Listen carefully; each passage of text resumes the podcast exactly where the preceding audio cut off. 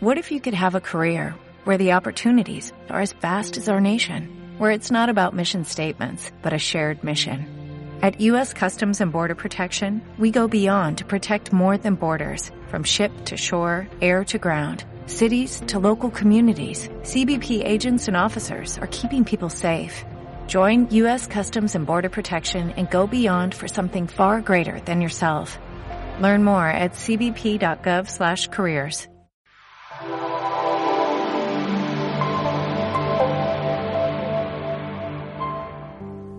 ¿Cuántos saben que en Cristo estamos viviendo nuestra mejor temporada?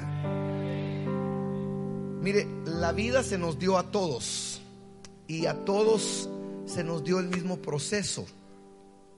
Todos en algún momento fuimos concebidos por nuestros padres y en algún momento de nuestra vida nacimos. Fuimos muchachos, algunos son muchachos todavía crecimos, nos reprodujimos. Para eso somos buenos, Y algunos estamos entrando a la edad de la adultez mayor y algunos otros ya están en esa llamada tercera edad. Y los que están en la tercera edad, eh, quizá los jóvenes los ven y dirán, ala, ya está viejo. Pérese, jovencito. Deje que el tiempo corra. Allá lo esperamos. Porque a todos se nos dio la misma vida, la misma lozanía, la misma oportunidad. Y todos, a menos que el Señor nos lleve antes, llegaremos a la vejez. Y, fíjese que no es tan importante si usted está en una etapa de juventud o de vejez. No, eso no es tan importante. ¿Sabe qué es lo importante? Que en Cristo usted aprenda a disfrutar esa temporada. Porque en Cristo cada temporada de nuestra vida es un regocijo en Él. Entonces no importa en dónde usted esté. La verdad es que sin nada venimos sin nada nos vamos. Solamente dejamos una herencia y un nombre. En la tierra hay cuatro estaciones que se dan en el año. Nosotros los guatemaltecos tenemos el gran privilegio de vivir en el país de la eterna primavera. Eh, nosotros, mire, el frío de hoy en la mañana a nosotros nos escandaliza, ¿verdad? Ay, que qué frío, que no sé qué, pero hermano, es un clima hermoso. De hecho, yo quisiera que usted se diera un aplauso hoy por haber venido tan temprano y estar en este primer servicio, a pesar del frío.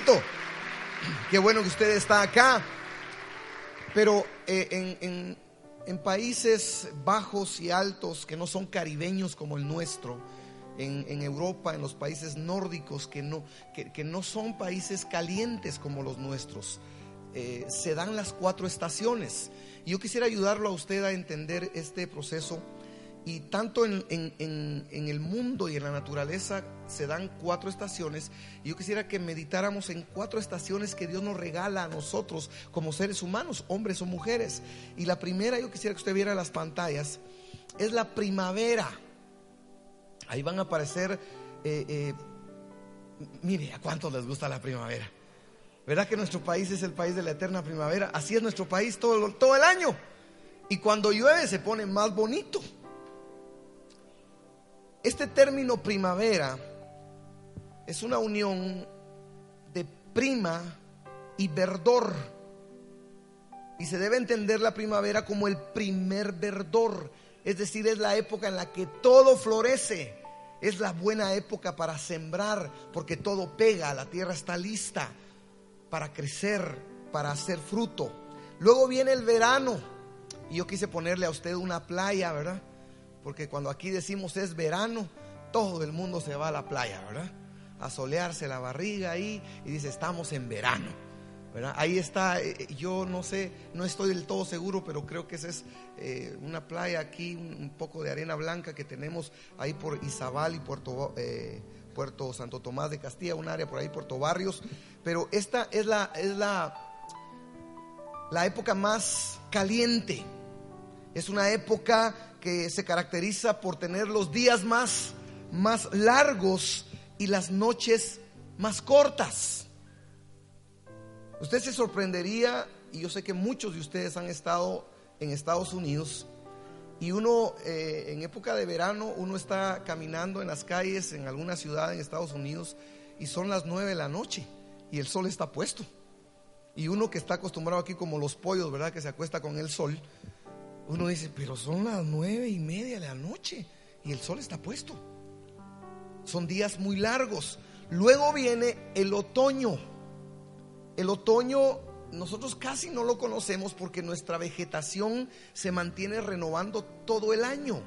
Y siempre nuestros árboles están verdes, nuestras flores están verdes, pero en países como estos eh, las hojitas empiezan a ponerse bonitas, pero en realidad se están secando y empiezan a caerse. Las carreteras se llenan de hojas, los campos se llenan de hojas y los árboles se quedan pelones, como algunos. Esta generalmente es la estación de las, de las cosechas y representa el inicio de la vejez. La primavera va de los 0 a los 20 años. El verano va de los 21 a los 40 años de edad para un ser humano, en la analogía que estamos usando.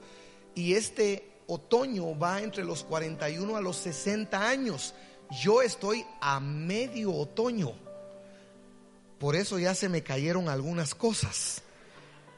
Y no le cuento cuáles más. Y luego viene el invierno. Eso es entre 61 y 80 años. Y se caracteriza porque los días son más cortos y las noches son más largas y las temperaturas son más bajas. Cuando uno aquí en países caribeños ve la nieve, nunca ha estado en la nieve, uno dice, ay, qué linda la nieve. Linda la nieve uno o dos días. Después de dos o tres días, usted quiere regresarse a Guatemala ya. Porque se ve bonito, pero no es muy bonito el clima. Las estaciones siempre van a venir, amados hermanos, a nuestra vida. Así como en lo natural hay una primavera, hay un verano, un otoño y un invierno, para nosotros los seres humanos también estas estaciones van a venir, querramos o no, van a venir. De hecho, usted ya está viviendo una, cualquiera que sea. Y ahora está muy de moda, ¿verdad? El 10 Years Challenge, no pedir. El reto de los 10 años. Y hay una foto de hace 10 años cómo estaba usted económicamente y hoy 10 años usted cómo está económicamente. está igual. Ahora, hay algunos de ustedes que hace 10 años estaban así, eh, como la siguiente foto, y siguen 10 años después así. Pobre Chabelo, nunca envejece y nunca se muere, ¿verdad? Chabelo. Salmo 103.15, abra su Biblia, por favor. Salmo 103.15. ¿Ya lo tiene? El hombre es como la hierba. ¿Cómo es el hombre? Como la hierba. Sus días florecen en primavera, le voy a agregar yo, como la flor del campo sacudida por el viento, desaparece sin dejar rastro alguno. Pero el amor del Señor es eterno y siempre está con los que le temen. Su justicia está con los hijos de sus hijos, con los que cumplen su pacto y se acuerdan de sus preceptos para ponerlos por obra. Mire lo que dice el Salmo 37, 25 en cuanto a la edad del ser humano. David escribe este salmo y dice, he sido joven. ¿Cuántos aquí fueron jóvenes? Mire. Ahorita yo voy a preguntar, ¿cuántos aquí son jóvenes? Y los jóvenes van a levantar mano. ¿Cuántos aquí son jóvenes? Joven He sido joven y ahora soy viejo, dice David. O sea que él también fue joven y también fue viejo, pero nunca he visto justo en la miseria, ni que sus hijos mendiguen pan. Y el Salmo 90.10 dice, algunos llegan hasta los 70 años, algunos. ¿Cuántos de 70 años hay aquí? Pónganse de pie, de 70 años para arriba, 70 cumplidos para arriba, pónganse de pie. Les suplico que se ponga de pie. Usted es uno de los grandes privilegiados, hombres y mujeres fuertes, que Dios les ha dado fortaleza para estar de pie. Tomen su lugar si son tan amables. Porque miren lo que dice, algunos llegamos hasta los 70 años y dice, quizá alcancemos hasta los 80 si las fuerzas nos acompañan. ¿Habrá alguno aquí de 80? Póngase de pie. Si hay alguno de 80, o, levante su mano si la salud no se lo permite. ¿Dónde está? Mire, démosle un aplauso, por favor. Gracias. Puede sentarse, hermano. Los frijoles con tortilla y queso son los que lo tienen al hermano. Fortalecido. ¿Dónde, dónde? ¿Quién más? ¿Dónde está? No se quiere levantar, pero igual un aplauso para... Allá está, hermana, por supuesto. Qué bendición, qué bendición, gracias a Dios. Ahora, amados hermanos, hay una realidad, todos pasamos por nuestra primavera, nuestro verano, nuestro otoño y nuestro invierno en la vida, todos. Pero hay una cosa importante, la Biblia no nos fue dada solamente para informarnos de cosas. La Biblia también nos fue dada para transformar nuestras vidas. Si nosotros solamente conocemos la Biblia, pero no somos transformados por la Biblia, nos estamos perdiendo la mayor bendición. La buena noticia es que la palabra del Señor nos asegura que en Cristo Jesús, no importa la temporada donde usted esté, usted debe disfrutarla porque en Cristo nuevas son sus misericordias y Cristo nos da las fuerzas para vivir en cada etapa de nuestra vida.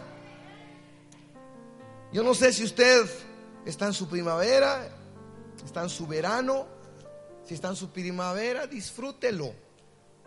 En su primavera usted vive en casa todavía. Sus papás le dan todo. Usted no sabe a cómo está el tipo de cambio, cuánto se paga de luz, cuánto se paga de agua, si se está pagando la casa, cuánto cuesta el colegio. Usted no sabe nada. Usted es un ignorante. Bendecido. Simplemente su papi paga. Su mami paga. Disfrútelo. Quizá usted está en el verano de su vida y ya le cayó que tiene que trabajar para vivir. Ya se graduó y qué bonito cuando se graduó con su toga y ay, todos contentos, fotos, fotos, sí, pero el otro día a la calle buscar trabajo. O quizá usted está en su otoño. Ya usted trabajó duro. Y ahora ya usted está viendo a sus hijos y a los hijos de sus hijos y usted regresó quizá al noviazgo con su esposo o con su esposa. Ahora usted ya tiene sabiduría, una buena familia y plata. Tal vez ya se le cayó el pelo y algunas otras cosas. Pero usted ahora está en una etapa bendecida. Y quizá usted está en su invierno. En esos días en los que usted quizá está pensando, ¿Cuál va a ser mi legado? Y quizá usted está pensando, Señor, me, me quedan 10, 15 años, 20 años de vida. Dame por favor las fuerzas para seguir sirviéndote. Dame las fuerzas para apoyar a mis hijos, para apoyar a mi familia. No importa dónde usted esté. Una de las metas de esta serie es que usted sea feliz en la etapa que está. ¿Cuántos son felices en la etapa que están? Ahora, otra de las metas que como pastor tengo para usted es que cuando usted llegue a su invierno, mire lo que le voy a decir. Cuando usted llegue a su invierno, si no ha llegado, usted llegue con una buena pensión económica. Usted llegue, mire, con buen pisto. que usted tenga el suficiente recurso para pagar cualquier médico y cualquier medicina que usted necesite en aquellos días. Y no sigamos replicando algunas historias de padres y madres que han trabajado duro por sus hijos, les han dado un título, les han dado una casa y después cuando están viejos, sus hijos ya no los quieren atender.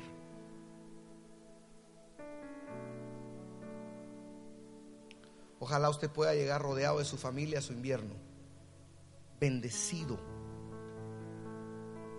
Que nuestros ancianos no anden en los semáforos pidiendo dinero. Que nuestros ancianos vivan una buena vida.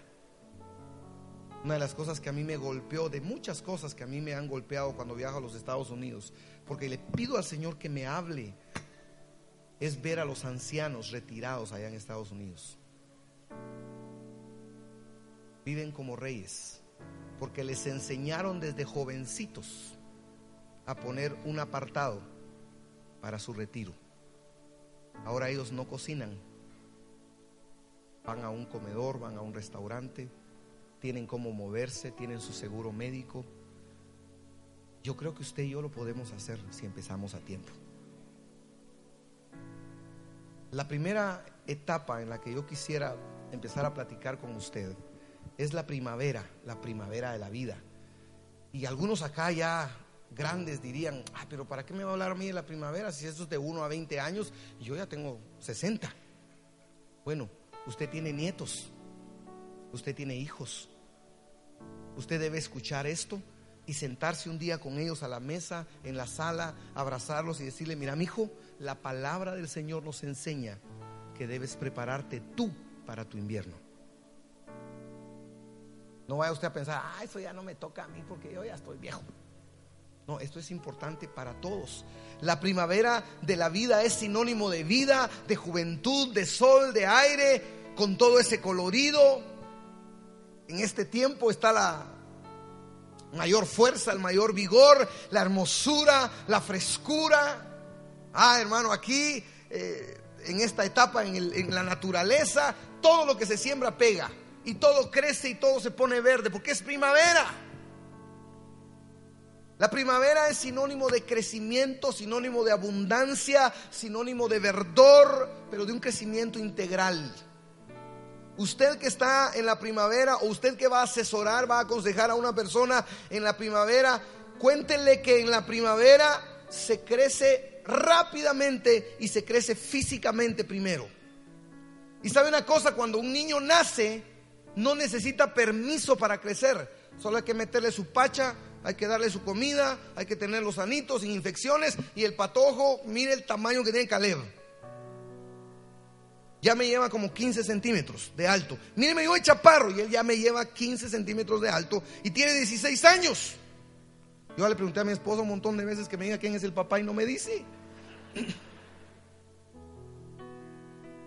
El crecimiento se da solo. Yo recuerdo muy bien cuando Sara dio su primer paso, su primer pasito, y empezó a caminar de un año y menos de un año. En aquel entonces yo usaba un viper. Y yo agarré mi viper y yo le mandé un mensaje a todo el mundo. Y la gente que en aquel entonces usaba viper diría, ¿y este loco quién es? Porque yo a todo el mundo le conté que mi hija ya caminaba naturalmente los niños caminan, el desarrollo físico se da, las chicas empiezan a, tener a su mejor amigo, ¿verdad? El espejo. A esa edad empiezan las chicas, y todas las cosas. Y empiezan a ver ellas que se ponen bonitas, se ponen lindas. Eh, los muchachos, eh, no está aquí Carlitos, ¿verdad? Como Carlitos, van al gimnasio mm, mm, y les empieza a crecer la espalda y están fuertes. Bueno, algunos, ¿verdad? Ahora los que tienen fuerte, algunos son los dedos gordos de las manos, ¿verdad? El físico no es problema, solo se crece.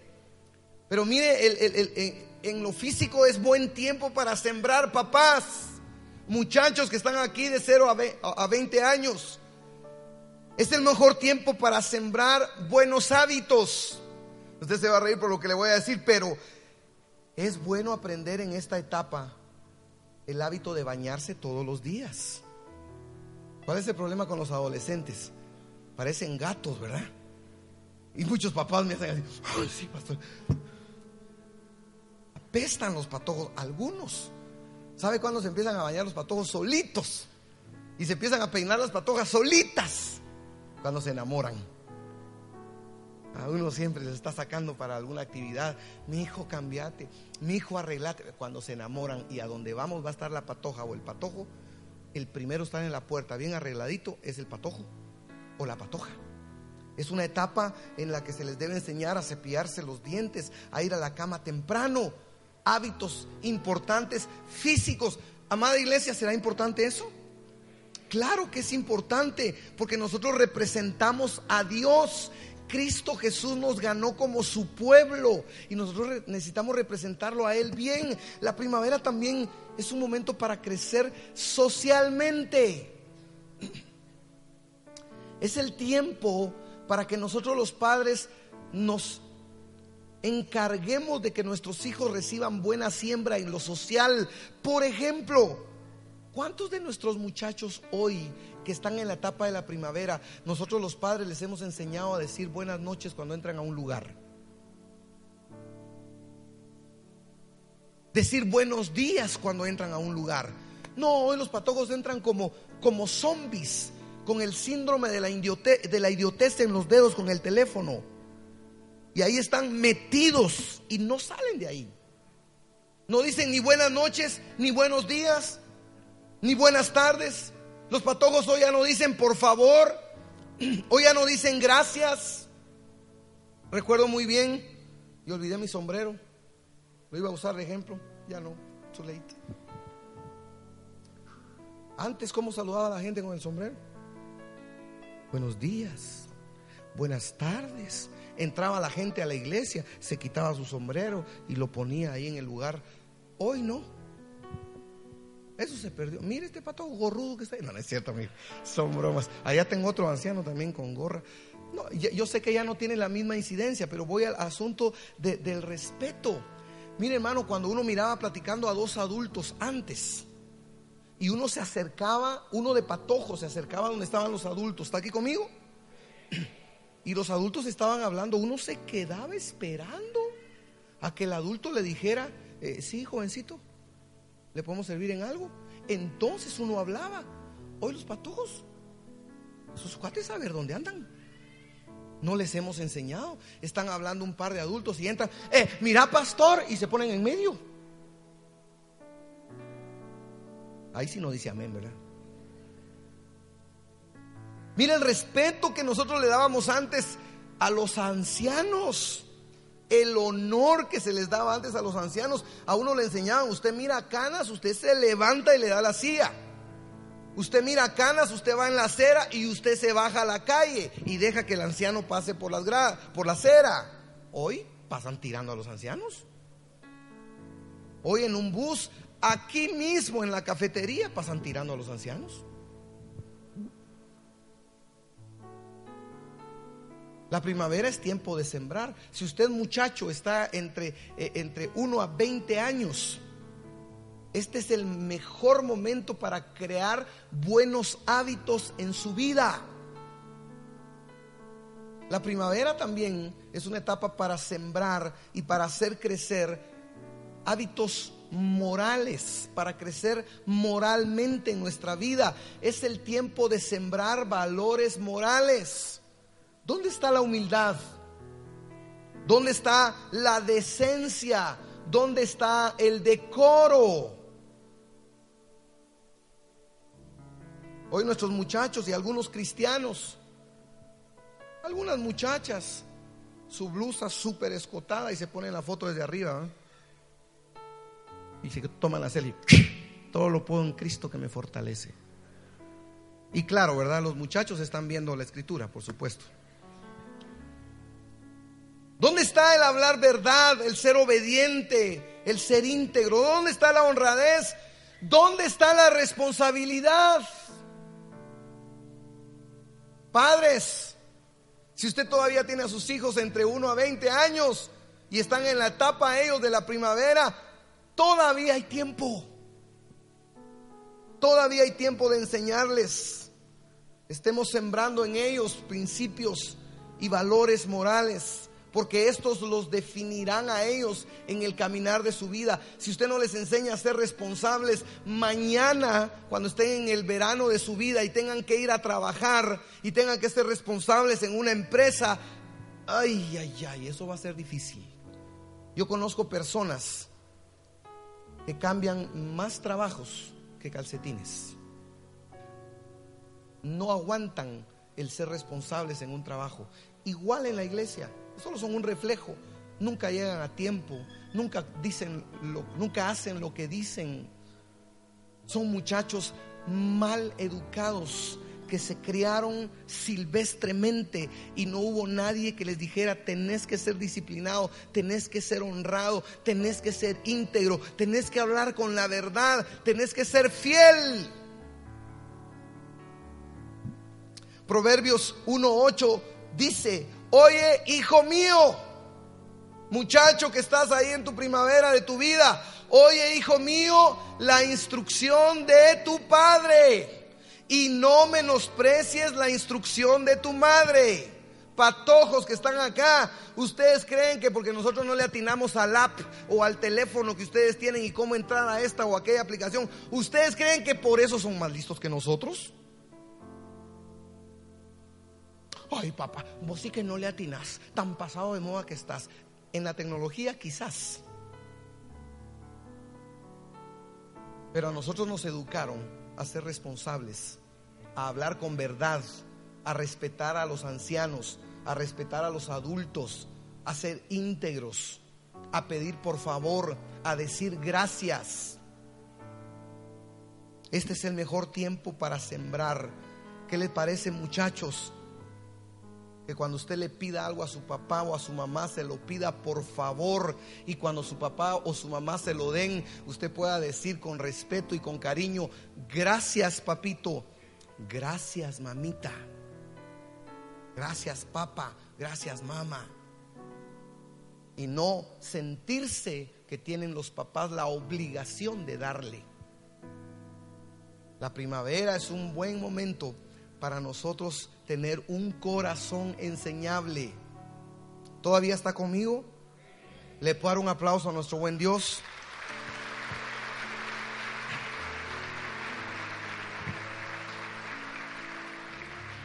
Esta etapa de 1 a 20 años en la primavera de nuestra vida también se crece intelectualmente. Este es el momento para aprender a leer, para aprender a escribir y para aprender de las ciencias. Muchachos que están acá, padres que están acá, este es el momento imperante, este es el momento en el que urge enseñarle intelectualmente a los hijos que sean buenos estudiantes, que sean buenos lectores, que entren a este mundo intelectual, porque amado hermano, ciertamente ante Dios todos valemos lo mismo y Cristo Jesús murió para darnos salvación y amarnos a todos, pero en, el, en la vida diaria, en el mundo de los negocios, en el mundo de la vida donde nos desarrollamos, todos, el que es preparado saldrá adelante y el que es un ignorante repetirá el círculo familiar año tras año, generación tras generación y no pasaremos de ser los mismos. ¿Qué cosas recuerda usted que ya pasó la primavera de su niñez? Mira, hay cosas que yo nunca voy a olvidar. Yo, por alguna razón, me gustó más o menos estudiar. Yo algo que nunca voy a olvidar es el externo cleidomastoideo. Yo voy a morir con esa palabra bien metida aquí. ¿Alguien sabe qué es el externo cleidomastoideo? No, no es comida, hermano. Ni es un país. Es un músculo que mueve el cuello y va conectado y, y, es de los más fuertes. Y cuando yo estuve estudiando anatomía en sexto primaria, creo en quinto primaria, no me acuerdo, tuve que aprenderme los benditos músculos, pero el nombre que más me costó aprenderme fue este. Yo recuerdo que repetí el externo cleidomastoideo no sé cuantísimas veces. Y usted me puede decir que yo no sé nada, pero yo sé dónde queda el externo cleidomastoideo. ¿Se acuerda de la fotosíntesis? ¿Se acuerda de la hematopoiesis? No, pues. Padres y jóvenes, esta es la edad para dejar de ser ignorantes y aprender incluso otro idioma. ¿Cómo cuesta, amado hermano, aprender un idioma cuando uno ya está viejo? Los patojos a la primera. En vez de estar perdiendo el tiempo, deberíamos tener a nuestros hijos haciendo cosas que valen la pena. Pregunto, hoy, patojos, pregunto, porque están a tiempo todavía, ¿dónde está la buena ortografía? Y algunos también papás. ¿Dónde está el buen hablar? Es que aunque haiga o no haiga, dicen los patojos, y te juites o te regresates, dicen los patojos.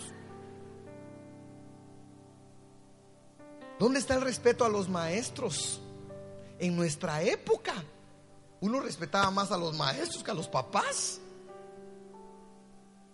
Yo a mí todavía me sentaron en maíz, me, hincaron en maíz.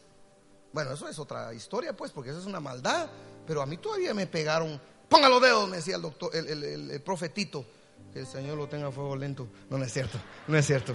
Ponga los dedos, me decía, ¡pa! El reglazo. Ay, hermano, así me aprendí las vocales. Yo, mire, no estoy diciendo que eso es bueno, estoy diciendo que antes respetábamos a los maestros.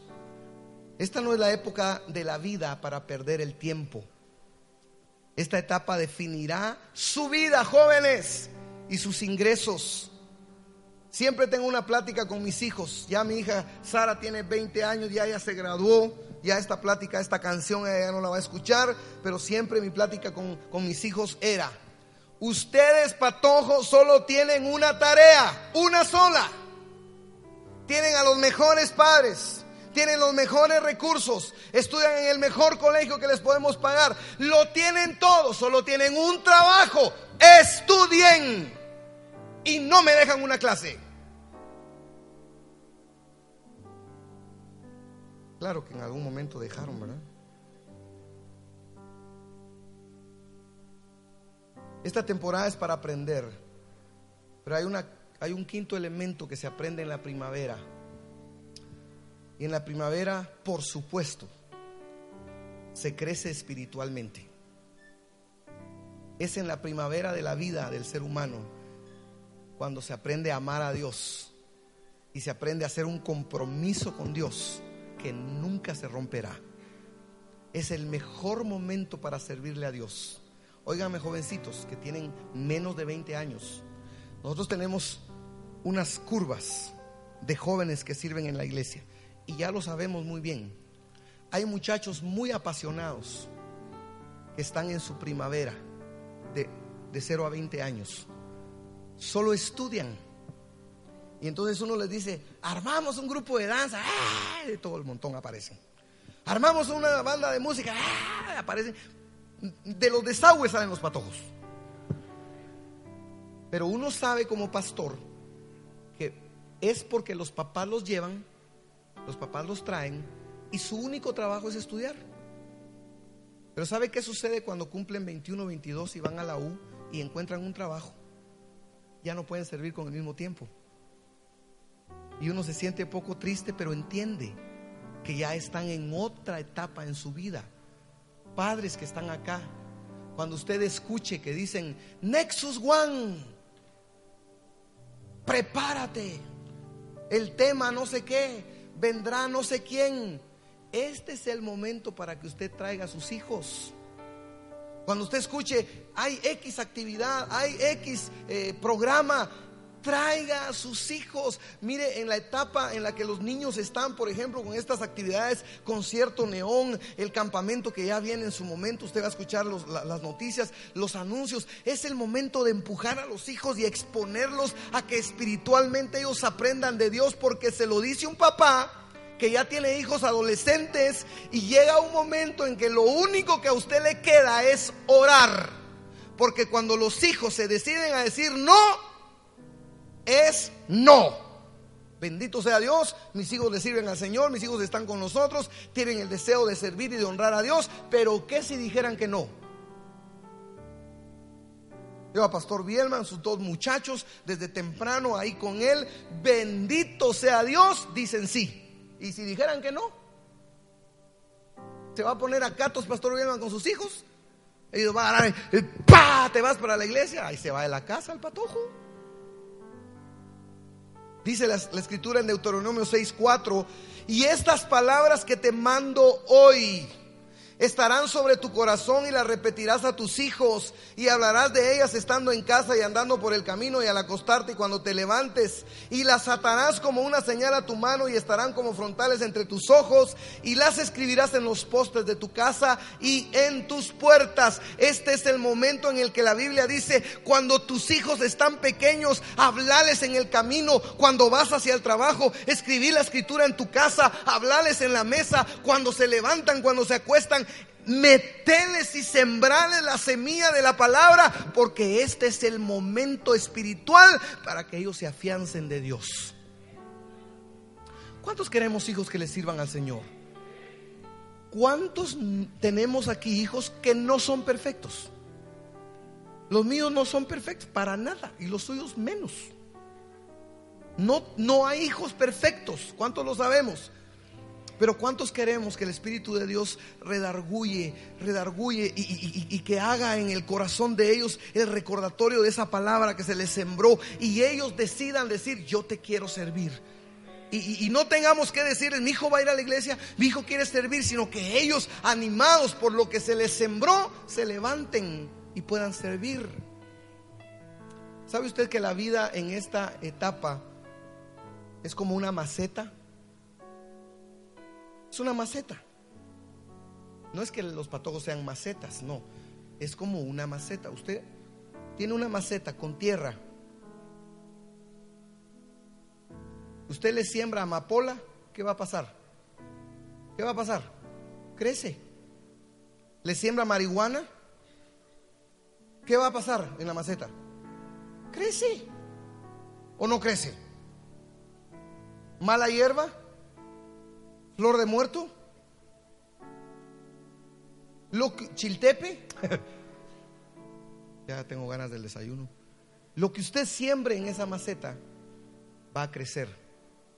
Ojalá usted pueda sembrar ahí, por ejemplo, uvas, trigo, manzano, naranjas, una cosa que no solamente crezca, se haga fuerte, sino que tenga fruto para compartir y sea motivo de gozo y no motivo de angustia.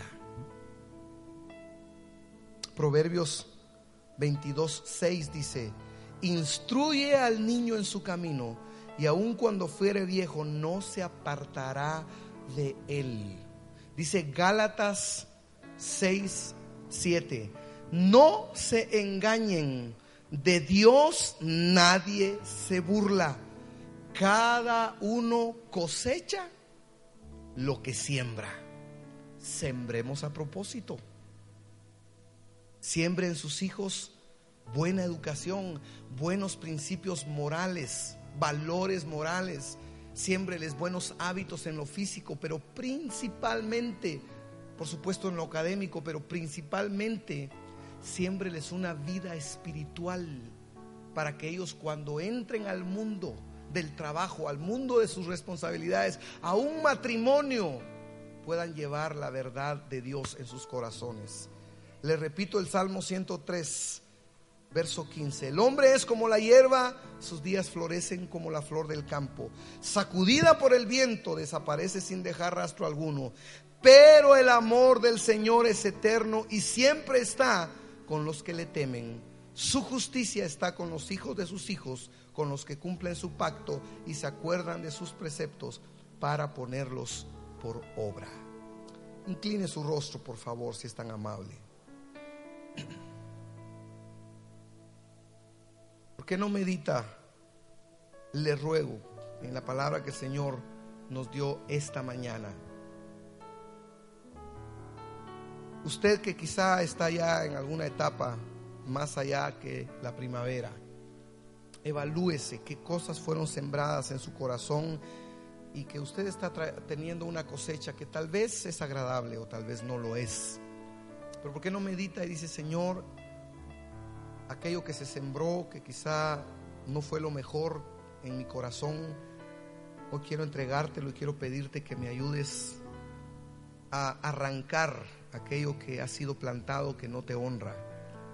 Y yo quiero, Señor, hoy que tú plantes tu palabra, tus promesas, tu corazón en mi corazón. Te lo ruego, Señor. Ore unos segundos, por favor, se lo ruego, amada iglesia.